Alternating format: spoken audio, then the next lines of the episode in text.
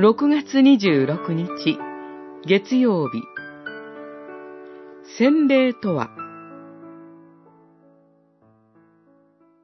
すると、ペトロは彼らに言った。悔い改めなさい。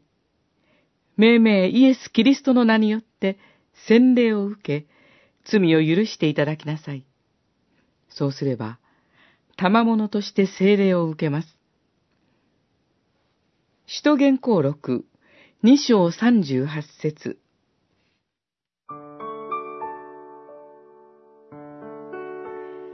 キリスト教の洗礼とは何なのでしょうか？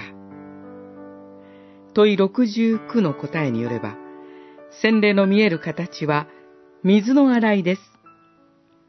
水の洗いと言いますと、体や衣服、また食物などを水で洗い、その汚れを落とすことです。それと同じようにキリストは、ご自身の血と霊によって、私たちのすべての罪を洗い流すことのために、この霊点を定められたというのです。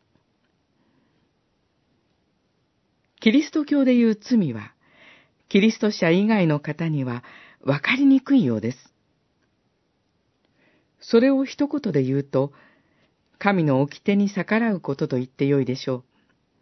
まさにそれは、実会の教えとかけ離れた生活をするということです。洗礼という儀式そのものに、私たちの罪を洗い流す効力があるわけでは決してありません。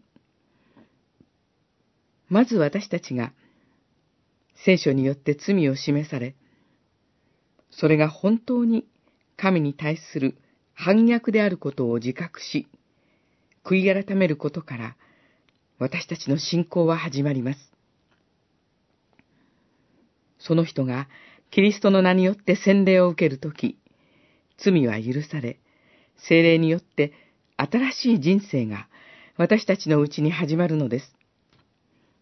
そこから私たちの人生の意味は大きく変わってくることでしょう。